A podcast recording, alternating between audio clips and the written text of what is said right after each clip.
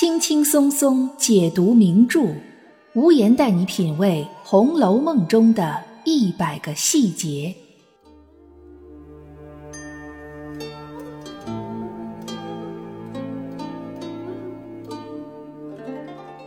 好的，这里是《红楼梦》中的一百个细节的番外，我们又见面了。我是暗夜无言。最近的两期节目呢，无言都在和大家一起来探讨。《红楼梦》当中一些主要人物的姓名，看他们的姓名当中有哪些作者想要告诉我们的信息。其实要说到姓名，我觉得全世界对姓名最重视的就是我们中国人，尤其是中国古人。你看，中国的古人不仅有姓、有氏、有名、有字，甚至很多人还有号、有别号。号和别号呢，还不止一个，还有好几个。既然中国人对名字这么重视，而且又赋予了它很多的含义，所以呢，曹雪芹在写作《红楼梦》的时候，他肯定也是抱着这样的一种心态来去给书中的角色起名字。所以这也就是我们为什么要去研究《红楼梦》的里面人物的名字。那么在上一期的番外当中，我们讨论了林黛玉、薛宝钗他们为什么叫这个名字，这是《红楼梦》当中两个非常主要的女性角色。那其实除了他们的本名之外，我们知道林黛玉和薛宝钗都参加了大观园里面的诗社，最开始是海棠诗社，后来又开了桃花社。那这个诗社呢，就有点像我们今天的某一些平台或者是某一些 App。那么在这里面呢，我们就不能用本名，我们要起一个网名。《红楼梦》里这些参加诗社的兄弟姐妹呢，他们就要起一个雅名、雅号。来跟诗社的这种风雅文人的这种雅趣要跟它对应上，应该说这个诗社里面所有的人都是根据他所住的建筑来给自己取雅号的。因为薛宝钗住在恒芜苑，所以就给他起一个雅号叫恒芜君。那君这个字实际上是分量很重的一个字，在封建社会，君那就是一国之君，或者说正人君子，这是很高的一个褒奖了。从社会地位上、道德品质上都是很高的一个层面。由此可见，大观园里的人都很认可薛宝钗她的身份以及她的这种品质。那林黛玉的这个别号呢，就非常有意思啊，说因为你住在潇湘馆，你又爱哭，所以你就叫潇湘妃子。当时呢，林妹妹没有做任何的反对。平时一向牙尖嘴利的她，一句反驳的话都没有，甚至还有一点羞涩的，就默默的接受了这个雅号。潇和湘实际上都是湖南境内的水系，是两条河，潇水和湘水。那么潇水它之所以叫潇，就是因为它这个河的水啊是深绿色的、墨绿色的，所以就叫潇水啊，形容这个水呢静水流深。我们知道潇湘馆里种了很多竹子。林黛玉的前世又是一棵绛珠仙草，都跟这个绿色、深绿色有关系，包括它这个带字都是有关系的。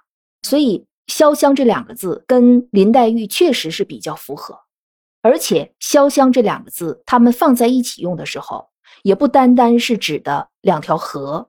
古代的那些诗人、那些文人在写诗的时候，就把“潇湘”这两个字用作是眼泪、愁思、多愁善感的一个代名词了。所以说，潇湘这个词实际上很符合林黛玉的身份。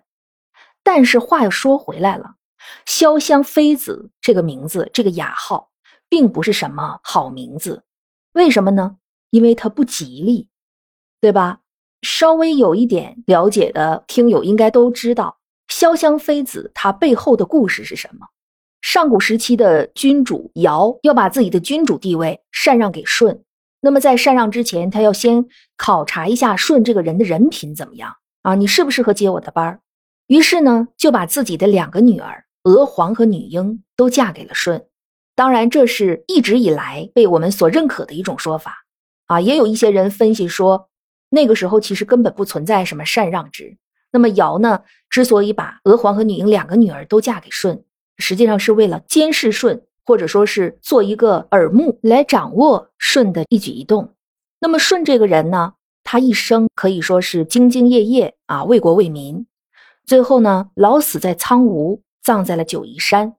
那娥皇和女英知道了舜去世的这个消息啊，两个人就急忙顺着这个湘江啊，就往九嶷山去。娥皇和女英呢，就思念自己的丈夫，就一直不停的哭。那么眼泪呢，洒到了湘江边上九嶷山上的这个竹子上。后来这个竹子身上呢，就出现了斑斑点点。这个斑点呢，有白色的，有红色的，所以就把这种竹子称作香妃竹。这就都跟林黛玉就联系上了。对吧？我们说林黛玉的前生是绛珠仙草，那个绛珠是什么呢？很有可能就是红色的血泪。香妃竹身上就有这种红色的血泪。那么这个绛珠仙草是哪一种类型的草？书里并没有说，但是我们可以想，既然绛珠，我们把它想象成是红色的血泪，那有没有可能绛珠仙草它实际上就是一棵生长在三生石畔的小竹子呢？因为实际上，对于古人来说，所有的植物都可以被称作是草木，无论是低矮的小草，是攀附其他植物或者建筑物的藤蔓，或者是高大的乔木，或者是像竹子，这些呢，在古人的概念里，都可以把它是叫做草木。所以不排除林黛玉前身的绛珠仙草就是一个香妃竹，有这种可能性，这是我们的其中的一个猜测。那我们再说回来，为什么说潇湘妃子这个名字不好？就是因为它本身这个里面包含了失去丈夫，甚至是投水自尽这样的一个女性的人生的经历。首先呢，娥皇和女英他们两个听从父亲的命令嫁给了舜，用现代人的观点来讲，很可能是先婚后爱。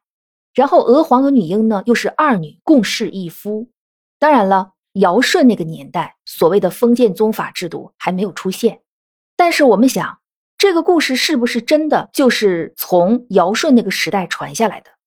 它很可能在流传的过程当中受到了封建社会宗法制度的影响，慢慢的流传的就变成了宗法制度所要求的那个样子。所以你说尧舜禹那个时代，它应该并不是封建社会时代。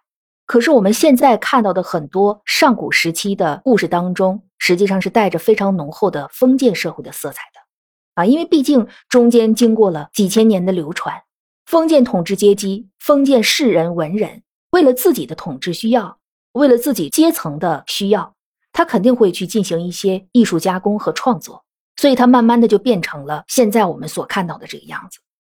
那如果按照宗法制度来讲，就是。娥皇嫁给了舜，然后呢，女婴属于是应妾，就是买一送一，娶了姐姐，要把妹妹也送给他。这个在之前我们讲到宗法制度的时候提到过。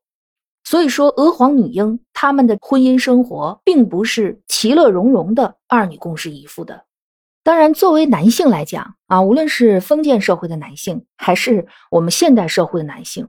觉得享其人之福这个事情是人生的一种比较理想的状态，但是对于女性来讲，自己的丈夫是要跟别人来进行共享的，无论是名分还是感情，这种感觉肯定不是会是非常美好的，即使这个人是自己的亲姐妹。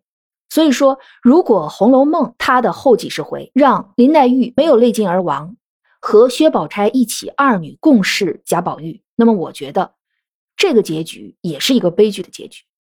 对于专一的林黛玉来说，她的感情被分走了；对于渴望地位和尊荣的薛宝钗来说，她的地位和尊荣也是不完整的。那么，对于希望找到人生当中的知己、灵魂伴侣的贾宝玉来说，面对现实，他也屈服了，也不得不去放下自己的原则。所以，这种结局对于三个人来说，其实都是悲剧。所以。钗黛合一应该只存在于作者想象当中，是两个人品德的合一，两个人美德的合一，而绝对不是真正的两女共侍一夫。再说回来，这个娥皇和女英，他们两个的人生结局是什么呢？就是舜巡查的时候死在了外面，葬在了九嶷山，然后娥皇和女英顺着湘水去九嶷山找自己的丈夫。那么最后呢，这种悲痛。即使是用哭泣也无法来去宣泄，那么娥皇女英就不管不顾的投江自尽身亡，追随着自己的丈夫就去了。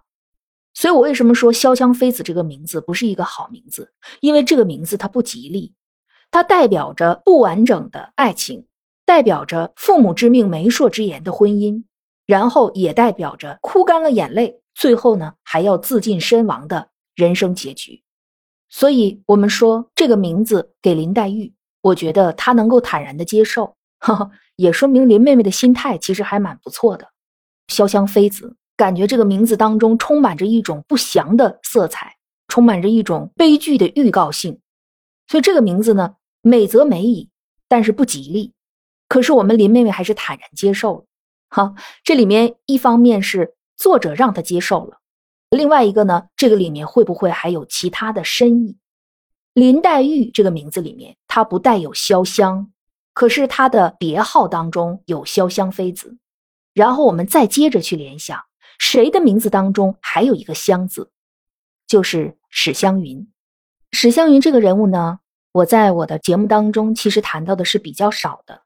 呃，我知道有很多《红楼梦》的爱好者都非常喜欢史湘云，包括我们非常著名的红学专家周汝昌先生，他应该说是一个湘云的铁粉儿，他对史湘云给予了高度的肯定和赞扬。他认为史湘云比林黛玉、比薛宝钗都要更可爱。甚至认为史湘云才是《红楼梦》当之无愧的女一号，而且他还认为脂砚斋、姬护嫂有可能就是史湘云的原型。但是在我的节目当中，我说史湘云说的非常少。听过前几期番外的伙伴也会发现，我在《红楼梦》的十大美女和我个人比较喜欢的十位《红楼梦》角色当中都没有史湘云这个人。这其中的原因呢，我们一会儿再谈。我们先来谈史湘云的名字。史湘云的名字当中很奇怪的有一个“湘”字，“湘”这个字最本真的含义就是指的那条湘江，就是一条河，再也就没有其他更多的含义了。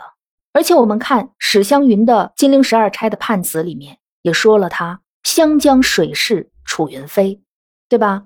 上面画的画就是几缕飞云，一湾逝水。然后在这个《红楼梦》十二支曲中说的更详细一些，说它是终究是云散高堂，水合湘江，又再次提到了湘江。所以说史湘云他也是跟湘江有关系的，而且这个“湘”字直接出现在他的本名当中。所以我们想，为什么史湘云的名字当中有湘，林黛玉又叫潇湘妃子？我们知道。现在对于史湘云的结局有几种说法吗？一种是像八七版《红楼梦》里面的结局，说史湘云沦为传记；那还有一种呢，说是史湘云嫁给了魏若兰之后，魏若兰早逝，然后史湘云呢独守空闺，一直老死；还有一种结局呢，说是史湘云后来家道中落，不仅是丈夫去世了，而且呢家道也中落了，最后沦为乞丐，就碰到了同样是做乞丐的贾宝玉。然后就跟贾宝玉结为夫妻，当然最后呢，贾宝玉仍然还是出家了。究竟是哪一种结局，现在我们不知道。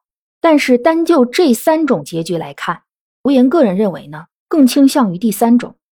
我的判断依据呢，就是因为史湘云的名字当中有一个“湘”字，在他的判词当中反复的提到湘江、湘水，所以有没有可能在作者的创作思路当中？林黛玉就是像娥皇一样，而史湘云则像女英一样，两个人都跟贾宝玉有过感情的联系。但是因为林黛玉的名字当中并没有直接体现“香”字，她的“香”字是体现在她的住所诗社的雅号当中，所以林黛玉虽然是娥皇的地位，就是她在贾宝玉心目当中呢是自己唯一的妻子，在贾宝玉的情感世界当中。林黛玉绝对是占据第一位的，是贾宝玉情感世界当中的娥皇，但是两个人只是这种精神上的联系，并没有真正的缔结婚约。而史湘云的“湘”就出现在他的名字当中，他的判词当中，他的《红楼梦》十二支曲当中，所以史湘云有可能是女婴。她呢，作为林黛玉的另一个影子，后来跟贾宝玉有过真正的婚约。有过真正的夫妻关系，我是从这个角度去来进行判断的。当然，这只是个人看法。然后呢，史湘云的名字当中还有一个“云”字，我们会发现云这个字在《红楼梦》当中，它也不是一个很吉利的字。在晴雯的判词当中，有一句话是“霁月难逢，彩云易散”。霁月就是指的明亮的月亮。为什么说霁月难逢呢？因为明亮的月亮、最圆的月亮、最圆满的月亮，每个月的十五才能看到，相当于一年只能看到十二次，对吧？闰年的时候可能能看到十三次，但是。如果这一天刚好是阴天，或者是雨天，或者是雾 大雾天，那么这就又少了一个月，又得下个月见了，对吧？所以说霁月难逢。那么彩云易散，云是什么东西？我们现代人都知道，但是对古人来说，他不知道云的具体成因。可是古人也不傻，古人知道什么呢？彩云易散，来一阵风就把这个云就吹散了。或者说云它本身自己它就是不断的在变，可能前一秒钟还是这个形状，过一会儿呢就变成另外一个形状了。前一秒钟它还在这个位置，那么来一阵风呢，可能就把它吹到别的地方去了。所以说霁月难逢，彩云易散。因此云这个东西在古代文人和诗人的概念当中，它代表的就是一个抓不住的、易散的、不真实的、转瞬即逝的一个东西。所以你看史湘云这个名字。可以说是《红楼梦》这些主要人物名字当中悲剧色彩最浓的一个名字。湘字代表的就是眼泪、妻子和丈夫的天人永隔，一个女人人生当中的一个悲剧的结局。然后云呢，代表的是瞬间的美好，然后就消散了。所以说它是湘江水逝楚云飞，水也流走了，云也飞散了，最后什么都没有。如果说潇湘妃子在整个诗社里是最不吉利的别号，那么史湘云这个名字在《红楼梦》的主要人物里，它就是最不吉利的名字。所以史湘云这个名字听上去很好听、很美，但是是带着浓重的悲剧色彩的。而且史湘云和林黛玉之间应该是有着某种联系。至于是什么样的联系，是不是真的就联系在贾宝玉这个人身上了？但是他们两个之间一定是有某种联系的。你说字那么多，为什么要让他用这个湘江的湘字呢？有人说，因为史湘云和魏若兰他们两个人的婚姻最后也是昙花一现，魏若兰或者是早逝，或者是没有办法给史湘云幸福，总之是各种猜测。那这种命运不幸的女性，历史上也有很多呀，典故也有很多呀，为什么一定要用这个湘字呢？这个就非常有意思，值得我们反复的去推敲和品味。当然，到目前为止，无言也没有研究出什么确凿的结论来，只是把这个发现拿出来跟大家说一下。如果有的小伙伴感兴趣的话，愿意去深究的话，就这个方面再去多研究研究。然后说一下啊，我对史湘云这个人物的感情是非常复杂的，也很纠结的。她毕竟是一个主要的人物。应该说，他在《红楼梦》当中，对于男一号贾宝玉来说，史湘云的重要性和林黛玉、薛宝钗几乎是可以相提并论的。因为从小他们两个人是一起长大的，伺候贾宝玉的袭人曾经也是伺候过史湘云的，所以他们之间渊源很深。而且史湘云还是贾母他们家那边的人。但是为什么我对史湘云这个人物感情非常复杂、非常纠结？不像我们的红学大师周汝昌先生那样，对史湘云给予了毫无保留的赞扬和褒奖。我觉得，不管是薛宝钗也好，林黛玉也好，甚至是次一些的人物，什么尤二姐、尤三姐、袭人、晴雯，这些人他们的人设呢，都是能够立得住的。他们即使人物的性格在变化，也是根据大环境、大背景，包括人物的心态，根据这个的变化。来去一点一点的走的，就是他整个人设立得很扎实，即使人物有一些成长，有一些变化，这个过程也是真实的、可信的。可是史湘云总给我一种矛盾的感觉，我不知道有没有听友和我有一样的感觉，还是说我对史湘云这个人物有什么不该有的偏见？我说出来，大家我们一起来共同去探讨一下。你看。都说史湘云这个人呢，是一个性格非常豁达的人。说他呢，什么憨香云，醉眠芍药阴，比较娇憨，小孩子心性，非常的豁达，是真名士自风流，对吧？说他是全书当中最有魏晋名士风采的人。可是我们看，就是这样的一个史湘云，她却是全书当中唯一一个主要人物，在背后说人坏话、嚼人舌根的人，是不是？就算是像王熙凤这样的人，对吧？王熙凤是典型的，就是我连鬼神都不信啊，老娘就信自己，什么神佛呀，什么鬼怪呀，我都不信。就是这样一个胆大包天、胆大妄为的王熙凤，她在背后提到薛宝钗、林黛玉、探春这些人的时候，也都是非常公允的、非常客观的去评价。那他背后跟平儿提到刚才我们说的那三个人的时候。说林妹妹是美人灯，风一吹就破了，对吧？因为林黛玉本身她身体比较弱。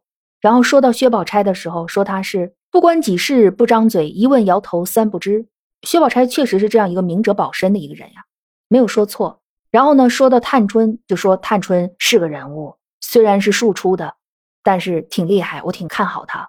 就是她生母赵姨娘这个人不怎么样，对吧？他说的都是非常客观的，而且。王熙凤和平儿在谈起这件事的时候，本身谈的就是希望找到人来帮他一起管理荣国府，一起来管理大观园。那么在提到这个话题的时候，肯定要不可避免的谈到具有这个能力的人。这个不算是背后嚼舌根，但是史湘云那个，就是真的就是在背后在八卦了。那件事就是史湘云到荣国府来，然后碰见袭人，两个人就开始这个聊天儿。袭人呢就说让史湘云帮他做一双鞋。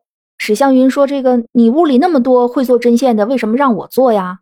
袭人说：“哎呀，你还不知道吗？我这个让你做，那肯定不是一般人的针线，就指的是宝玉的鞋。宝玉这个人他比较挑剔，他肯定不希望那些跟自己关系不亲近的人、针线活不好的人来给他做这个鞋。然后就从这个做鞋这个事情上呢，谈着谈着就说起史湘云说：‘我以前也给你做过，给你做那扇套子。’”结果呢，赌气又搅了，谁搅的呢？那不就是贾宝玉和林黛玉两个人吵嘴的时候，赌起气来就你也搅我也搅的，对吧？小情侣两个人在闹别扭，然后就殃及池鱼，就把史湘云之前给贾宝玉做的东西给他搅了。袭人和史湘云两个人这时候就特别有共同语言，那史湘云就说了：“这越发奇了啊！林姑娘她也犯不上生气啊，既然她会剪，那就叫她做。你听这话说的。”袭人说的也也很难听，说他可不做呢啊，饶这么着，老太太还怕他劳碌着了，大夫又让他静养，谁还敢让他做呀？去年的一年的功夫就做了个香袋，今年都大半年了，都没看见他拿针线。你听听这话说的，就是这一段是《红楼梦》当中很难得的一段年轻的女孩在别人背后嚼舌根的这么一个描写，在背后说人坏话这个事儿哈，特别毁人品。袭人这个人也就罢了，对吧？她毕竟是个丫头，而且呢，她也不是以这个心胸宽广著称的。可是史湘云这个人物角色，是真名士字风流，就算他再不喜欢林姑娘，贾宝玉还在这儿呢。而且这个事儿，贾宝玉和林黛玉他们两个之间吵架，又不是因为史湘云吵起来的，根本跟史湘云没有任何关系。搅了他的扇套子呢，林黛玉也不知道那个扇套子是史湘云做的，甚至连贾宝玉都不知道。因为袭人求史湘云做的嘛，做完了之后呢，就告诉他说是外头有一个会做活的女孩，手艺特别好，给你做了个扇套子，你看看好不好看。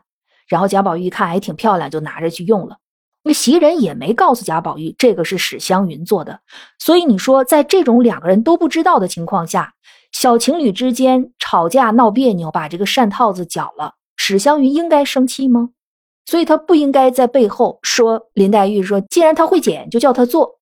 就这个话听上去啊，就一点都不光风霁月，也不是那种心胸宽广、娇憨的那种性格的人。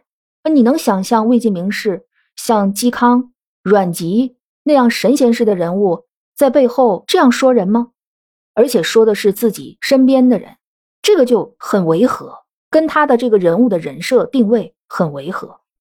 我们经常会听到一种说法，说史湘云为什么一开始呢总是跟林黛玉针锋相对啊？因为原来她是跟贾宝玉玩的最好的，后来林黛玉来了之后呢，林黛玉跟贾宝玉玩的好，所以史湘云呢就觉得有一种童年玩伴被抢走的感觉。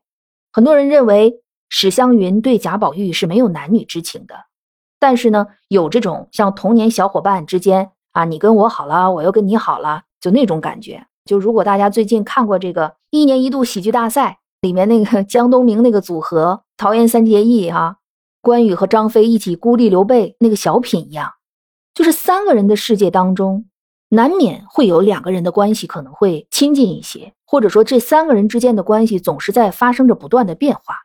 那有人就纯从史湘云说他是孩子心性这个角度去解释，说因为他不懂男女之情。我之前也是这么解释的。说史湘云之所以不喜欢林黛玉，觉得林黛玉小性，是因为她不理解贾宝玉和林黛玉之间的这种男女之情，因为她很天真烂漫。但是矛盾又出现了。你说史湘云天真烂漫，不安男女之情吧？她跟那个翠缕大论阴阳那一段翠缕是真天真烂漫啊，什么都不懂，跟史湘云一起论阴阳。论着论着呢，就问到史湘云说：“那人分不分阴阳呢？”史湘云就说：“你这个下流东西，哈，越越问就让你越问出好的来了，快走吧。”史湘云就想到哪儿去了呢？他就想歪了。然后呢，这个翠缕说的那有什么不能说的呢？我都知道，主子就是阳，奴才就是阴。史湘云一听啊，你是这么理解的呀？不是我理解的那个意思，他就放心了。那么史湘云想到哪儿去了呢？那肯定是男女吧。对吧？男的就是阳，女的就是阴。那么道家我们都知道有阴阳秘术，说的是什么呀？就是男女之间的那点事儿，对吧？呃，如果现在在听我的节目的有这个十八岁以下的未成年的听众啊，这块大家掐了别听啊，是吧？你说史湘云她真的天真烂漫，但是她又却对男女阴阳的事情这么敏感，你说她真的不谙世事、天真烂漫，也不完全是。一个对性别差别非常了解和非常敏感的一个女性，应该是也知道男女之间的情感的。她虽然没有，但是她不可能是完全不懂、完全不理解。那么，她对林黛玉一开始的那些偏见又是从何而来的呢？实际上说白了，就是嫉妒。无论是她把贾宝玉当成是哥哥也好，还是当成是异性也好，都被林黛玉夺走了。所以史湘云呢，她天然的心里面就会有一种嫉妒的情感生出来，而这个是不需要去避讳的。史湘云绝对是嫉妒的，所以你说她天真烂漫，不谙男女之情，这又矛盾了。那么我们再接着看，说史湘云天真烂漫，不谙世事，心直口快啊，心无城府。我一直在想，他的这种性格是从哪儿来的？我们想，史家虽然是四大家族之一。但是史湘云在史家的地位，跟薛宝钗在薛家的地位，以及林黛玉在贾府的地位，那是没有办法比的。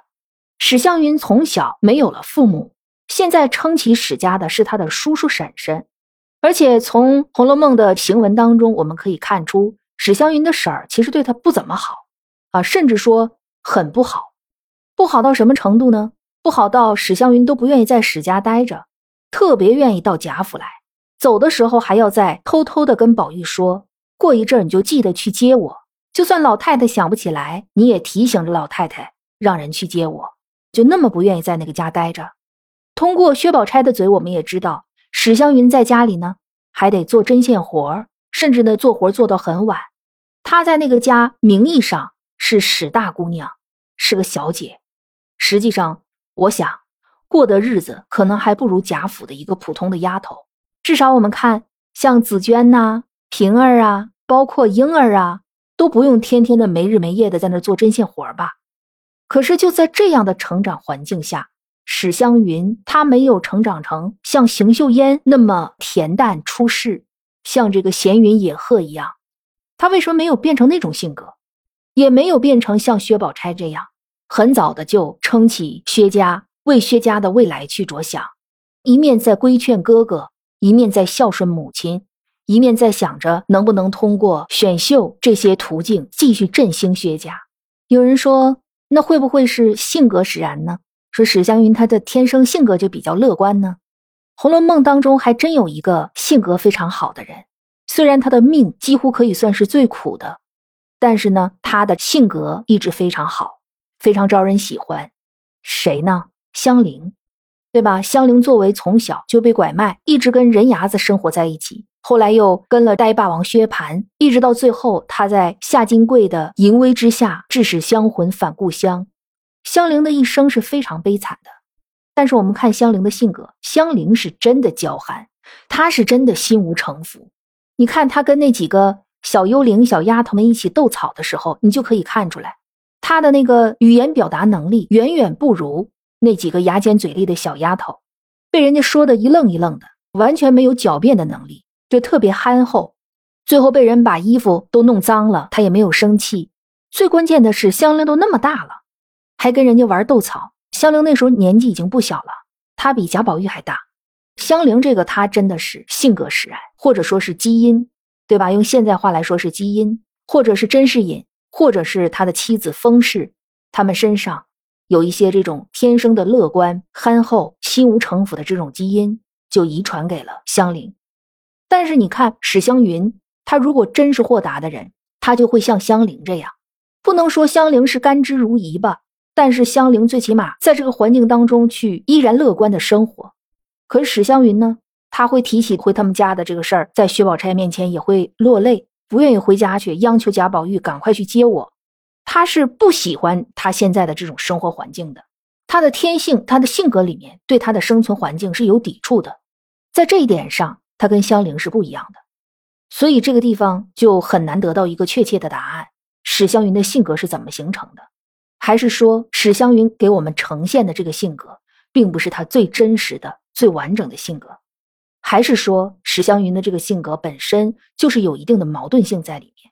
你很难想象。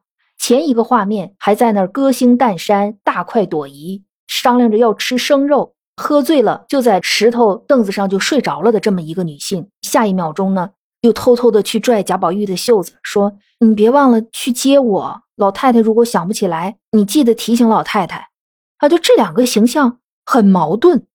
虽然说人有的时候可能就是矛盾的，但是呢，这个矛盾出现在史湘云这个人物形象身上。